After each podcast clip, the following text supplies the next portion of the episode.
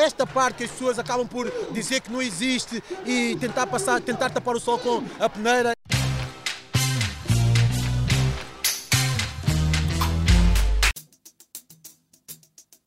Olá, hoje estamos à conversa com a Anabela Rodrigues. Obrigada, Anabela, por estar mais uma vez connosco uh, e por teres tido disponibilidade para conversar um bocadinho um, ehm, sobre um tema que é muito importante uh, e que, infelizmente, penso que ainda não tem a devida uh, visibilidade na sociedade portuguesa em termos de debate, que é a questão do racismo.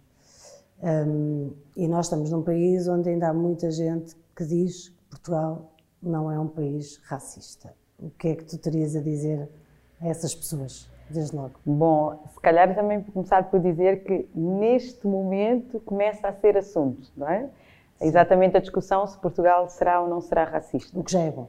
O que já é muito comparativamente é. a se calhar há, há cinco anos atrás, é? Isto já é alguma coisa que realmente temos. Também o próprio presidente anterior, ou antigo, que espero é, em breve ser o antigo Presidente da República, também começa a levantar este assunto. Isto significa que realmente é um assunto que começa a vir à baila e é um assunto que eh, há mais de 20 anos, ou se calhar até mais, muitas organizações têm lutado para que seja um, algo que venha. Uh, por exemplo, pessoalmente tenho lutado muito que houvesse um censo que nós vimos que infelizmente no ano passado tivemos uma resposta insatisfatória uh, a nível do da não possibilidade de fazer, porque o país precisa refletir ainda mais sobre esta questão do racismo. Uh, Levantaram-se muitas questões também nos últimos tempos. Covid abafou um pouco também isto, mas não, não permitiu que as pessoas calassem.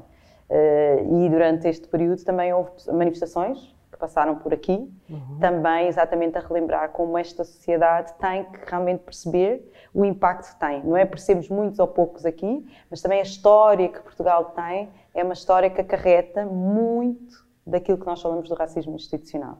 Sim, mas que, que de facto, se calhar também pela história que Portugal tem, contribui ainda mais para esconder o problema do que propriamente para, para ajudar a debatê-lo e não há ainda nem nunca houve uma verdadeira assunção de responsabilidades a esse respeito uh, em relação ao passado colonial português ou em relação àquilo uh, que é a nossa história. Eu também acho que temos que fazer essa, essa avaliação e essa. Não, e é importante também que a sociedade faça essa, essa, esse jogo também pessoal de que quando nós falamos da questão racial não é pessoalmente para ela. As pessoas começam logo a autodefender-se como se fosse uma situação individual. Não, estamos a falar de um coletivo e que com ou não erros que foram cometidos, é importante falar sobre ele, que é um conflito, coloca-se na mesa para poder sanar e encontrar propostas de, de respostas. E é isto que eu acho que é muito importante e não é contra manifestações dizendo que Portugal não é racista claro. que vai funcionar e que vai realmente ter. Continuará a deitar mais pobre debaixo do tapete, mas que chega a uma altura que já não dá, não, é? não dá para esconder. E eu acho que estamos num momento em que não dá para esconder, e por isso fico contente também com esta conversa, porque não é escondendo que isto, que isto resolve, -se. acho que é realmente colocando à baile, falando sobre o nosso passado, sobre aquilo que nós chamamos o nosso período áureo, não é? o padrão de descobrimento está aí para nos recordar. Se calhar era bom que a lição de história também fosse falar dos duas vertentes, não é?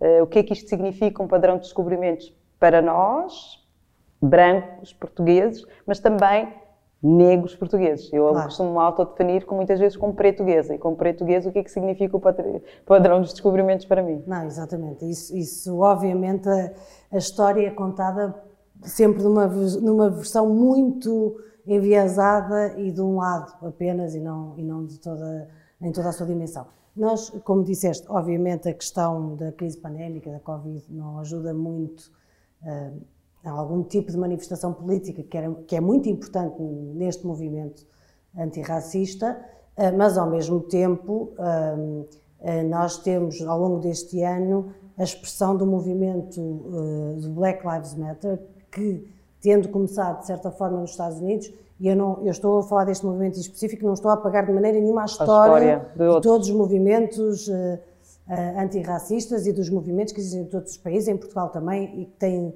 a sua trajetória. Este teve, contudo, se calhar, eh, uma dimensão internacional eh, que ajuda também a colocar em perspectiva o conjunto de questões, mas a fazer desta uma identidade comum, uma causa comum identitária, para ser mais correta. Porque isto também eu acho que tem a ver com. Porque se percebe que um problema não é aqui especificamente, Exato. é um problema que é comum a, a, toda uma Europa, aliás, a todo o mundo, não é? E é Sim. é isto que eu acho que também é, o Black Lives Matter acabou por. Uh, só funcionou exatamente porque também isto já é um ciclo, já começa a ser e percebe-se que um problema não vai resolver-se estanque naquele lugar, tem que, é, é alargado. E acho que isto também faz. E a questão da pandémica de Covid também nos recorda de outras situações que às vezes eu acho que é um desafio também, não é? Os subúrbios claro. que estão cheios de este tipo de situações claro. e que acabam por ser os subúrbios que vêm à cidade, não é? E houve uma altura que disse que Lisboa era um problema, não é? Acho que as expressões que foram utilizadas, esquecendo-se que mesmo no início da, do nosso confinamento, houve profissões que são normalmente ocupadas por estas pessoas que nunca pararam, não é? Claro, claro. E isto acho que também é importante também pensar como é que estas pessoas que vêm dos subúrbios, que vêm sempre à cidade, como é que elas mantiveram também esta cidade e acho que era importante também falar sobre isto. Claro, é muito importante porque a pandemia é isso. Por um lado ajuda uh, a tornar ainda outras dimensões do problema mais visíveis e que tu referiste agora é muito importante, e não é apenas a dificuldade que nós temos de fazer política, porque a política continua a ser feita, torna-se mais exigente. Não, é? não estou a falar de política partidária, estou a falar de política de reconhecimento, de igualdade, de justiça social. Mas a verdade é que eh, ninguém, acho eu, pode ignorar, com a questão do confinamento, não pode ignorar os níveis diferentes de desigualdade social que nós temos na sociedade portuguesa e não pode deixar de olhar para aquela que foi a linha da frente, e não estou a falar apenas, embora seja muito importante, todo o trabalho que foi feito na, área da saúde, eh, mas houve um conjunto de gente, além da saúde e do, do Serviço Nacional de Saúde, que foram excepcionais e continuam a ser, mas há um conjunto de gente que continua a, sociedade a, a fazer a, sociedade funcionar em outros tipos de cuidados, uh, seja com idosos, seja com crianças, seja serviços de limpeza, uh, de segurança, etc e muitas destas pessoas que, que continuaram a fazer o seu trabalho e a fazer a sociedade funcionar são pessoas muitas vezes racializadas que vivem nas periferias, e no caso de Lisboa isso foi evidente. São pessoas que muitas vezes têm contratos, contratos precários de trabalho e que por isso mesmo não puderam uh, aceder, a, muitos, benefícios, benefícios. E depois é, também tem a ver com outra questão que está às vezes muito ligada, que é a questão, a migração e a, e a questão racial está muito interligada, por diferentes, por um passado histórico que Portugal tem e por também esta nova, chamada nova vaga de imigração que, que surge. E, e, tivemos situações de pessoas que estavam uh, precariamente, não é? E que realmente estão a começar e que de repente estão completamente desprotegidas. E depois tem a barreira de tudo passou a ser online. Quer dizer, tudo é escrito, tudo é mantido, sim, isto sim. significa que há várias barreiras também que, claro. que, surgiram, não era só a questão dos miúdos que quando saíram da escola, de repente percebe-se, uns têm tablets, outros não têm, outros têm telefone, outros têm acesso à internet, outros não têm, mas também estas próprias pessoas dos subúrbios, alguns deles têm outras Outros obstáculos, nomeadamente os agendamentos, até para pedir um fundo de desemprego, eu, eu precisava de um agendamento ou fazê-lo online. Então, este confinamento também não é permitido. Há uma história de um senhor que ele trabalhava num restaurante, ele deixou de ir, tra de ir trabalhar, tinha dois, um no restaurante e outro num serviço, e deixou de ir porque supostamente não se pode sair para lado nenhum. Às tantas, dez dias depois, está o, trabalhador, o empregador a dizer: Olha, vocês não vier mais, eh, acabou o contrato. Mas então não estamos em confinamento, não é? é, é estas são as questões que às vezes têm a ver com. Eu não domino uma língua, não, não, não é a primeira, claro. e às vezes também as tecnologias, não é? Que às claro. vezes é isto que também é importante claro. também fazer e chegar. E isto é olhar uma. A nossa população portuguesa é outra que não é a mesma estanque do tempo do fascista. Não, não. E ainda bem. Ainda bem que não é, exatamente. Uh, o, durante a pandemia, e porque tu falaste que muitas vezes as questões estão relacionadas, infelizmente, estão muito relacionadas na Europa a questão do racismo, a questão da imigração. E nós sabemos perfeitamente que as economias europeias e as sociedades europeias não seriam o que são, com todos os problemas que têm, se não fosse. um impulso. Exatamente. Mas hum, durante a pandemia houve um dado hum, que se tornou muito visível nas discussões, por exemplo, a nível do Parlamento Europeu, aqui provavelmente não, mas a nível do Parlamento Europeu foi uma discussão importante, que teve a ver com o facto de uh, o confinamento e o maior policiamento uh, das ruas em muitos países da Europa ter levado a que muitos imigrantes não documentados não pudessem sair de casa para trabalhar, porque isso poderia significar terem que apresentar os documentos e justificar às autoridades de segurança porque é que estavam a sair e não tendo documentos serem repatriadas e serem enviadas uh, para fora dos países europeus. E isso em setores da economia, alguns setores da economia europeia foi uma catástrofe e um deles foi a agricultura. Uh, porque a maior parte de quem trabalha na agricultura em muitos países da, da, da Europa são, são imigrantes sem papéis. Um, e o que levou muitos ah, donos de enormes produções que nunca se preocuparam por garantir os contratos aos direitos laborais de quem estava a trabalhar nas suas uh, propriedades, uh, fazerem um pedido para que deixassem ir trabalhar os imigrantes uh, não há produção também não documentados e a produção significa conseguir o tomate, a laranja, Exatamente. o morango. Portanto, ah, aquelas coisas tão básicas como chegar-nos comida à, à, mesa foram postas em causa pelo facto de muitas pessoas que não têm papéis não poderem sair de casa. Um, isto teve uma espécie de aceitação no sentido de dizer, ok, nós não podemos ficar sem o tomate na mesa, ou as cebolas, ou a laranja, ou o que seja, mas não teve uh, o impacto que seria o básico e necessário, que é o reconhecimento. E de quem? Dos, traba dos trabalhadores, dos seus direitos, uh, um estatuto de residente diferente daqueles que têm. Estamos a falar de pessoas que contribuem para a economia, que de facto. Uh... Portugal provisoriamente resolveu este problema, provisoriamente. Mas quando eu digo provisório, é uma, é uma medida que não é. Que, que, depois tem muitas interpretações e isto também é uma questão que é, que é interessante também de ver e não alastrou-se ao resto da Europa, porque porque realmente é uma coisa muito peculiar, mas que tem mil interpretações.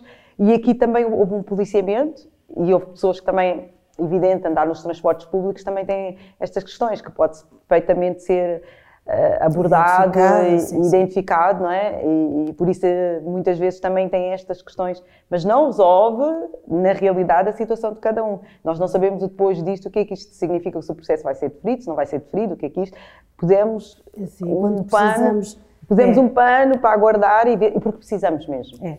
Porque é preciso, porque é necessário então, vamos fechar os olhos, mas não se abre os olhos à injustiça e à falta de direitos que as pessoas ah, têm, é. tratar eh, de fazer essa situação uma situação regular e com os direitos devidos para o trabalho que é feito. E, e por exemplo, uma das questões é a lei da nacionalidade. Vou, vou tocar nela, tenho que não, tocar mas é nela. é importante, é porque ela tem... tocar nela se tu não tocasses. porque ela tem, tem um passado histórico muito... que ao, ao fim e ao cabo atravessa décadas deste país, eh, que agora está muito melhor, alguns dirão, mas o decreto regulamentar não sai do papel ainda. Pois. Ou seja, temos leis que modificaram e o decreto regulamentar continua a não sair do papel. Então, quando uma criança nasce, e tenho dois exemplos concretos, nascem na maternidade, exatamente porque todas as conservatórias saíram dos hospitais e passaram, depende de uma conservatória para outra conservatória, se Sabia. quem nasce em Portugal automaticamente por os pais já serem legais há dois anos e agora há um ano, vão ou não ser logo automaticamente os portugueses com identificação civil. E isto é, é interessante porque a lei realmente modificou bastante, muito melhor, embora ainda não chegou. Eu sou apologista de que quem nasce em Portugal é português, ponto final. Isto ainda não acontece, mas um decreto regulamentar que também não avança. E pois. quando não avança. Deixa a interpretação. Deixa a interpretação, e há muitas situações. Tenho pessoas que nasceram em 83, 84, que poderiam de alguma maneira dar a volta a isto, mas que continuam à espera de como é que isto vai funcionar. E acho que é importante também isto sair, embora eu ache que a sociedade portuguesa nisto é muito mais sensível, de entender que quem nasce aqui possa ser português, do que, por exemplo, entender que este país é, tem fenómenos racistas. Claro, eu também, também acho, acho que tens razão. Uh, mas, mas ainda bem que, apesar de tudo, um, houve esses passos, apesar das limitações todas que tem, houve esses passos e a esse respeito Portugal uh, tomou decisões, foram tomadas decisões em Portugal que são importantes nesta altura na Europa, porque nós estamos a ver que são os desenvolvimentos uh, em termos da política e do maior eh, peso da extrema-direita, de uma naturalização dos discursos racistas, de uma demonização de, de quem trabalha e ajuda estas sociedades a andar para a frente. E, portanto, é uma lei da nacionalidade, apesar das limitações e que é preciso ser regulamentada, como é evidente, mas é quase um passo em sentido contrário daquilo que estamos a assistir neste momento na Europa, e isso é muito importante. Sim, sim, sem dúvida. Acho que é daquilo que é. Acho que dos últimos tempos, calhar em tempos de luta, embora às vezes algumas pessoas não digam, uma, uma, antiga secretária de Estado que não interessa, mas que me disse, ai, quando isto acontecer, o que é que, o que, é que interessa? Aí vamos falar mesmo de racismo, porquê? Porque já estamos com plenos direitos. Esta razão de focarmos muito na nacionalidade é porque dá acesso a plenos direitos a quem nasce em Portugal. Claro. E isto é, é fundamental, porque a partir do momento em que temos plenos direitos, podemos lutar por outras coisas. Claro. E podemos realmente começar a falar de uma questão que é a questão racial, que este país não gosta muito de falar, mas que tem a ver com uma situação de construção histórica ao longo do tempo. E ao longo do tempo, uma Anabela, nos livros de história, nos livros de português, está numa outra dimensão que alguém, como uma Marisa, estará. É? Quando nós olhamos o livro, são de situações é diferentes. É verdade. E é isto que às vezes fica, ah, mas vamos mudar todos os livros. Não, mas se calhar é importante contar as duas faces da, da mesma moeda, ou isto passou-se e, e, avançar. A década dos afrodescendentes, por exemplo, que é uma, é uma situação internacional e que deveria ser acolhida pelos diferentes países, e acho que Portugal tem aqui algo que deveria contribuir maior, mas não é situação de manifestações, de festejos, nem, nem de todo. Então significa que a década afrodescendente vai terminar muito em breve sem nada acontecer. Sem nada ter acontecido particular. Mas pronto, no que depende de ti, isto não é silenciado, no que depende de mim também não. Eu tenho a certeza. E havemos de continuar a falar, mas sobretudo eu espero que a gente continue é a mudar, e a mudar no sentido justo, em vez de ser só. A luta continua. A Exatamente, a luta continua. Obrigada, Ana. Obrigada. Obrigada.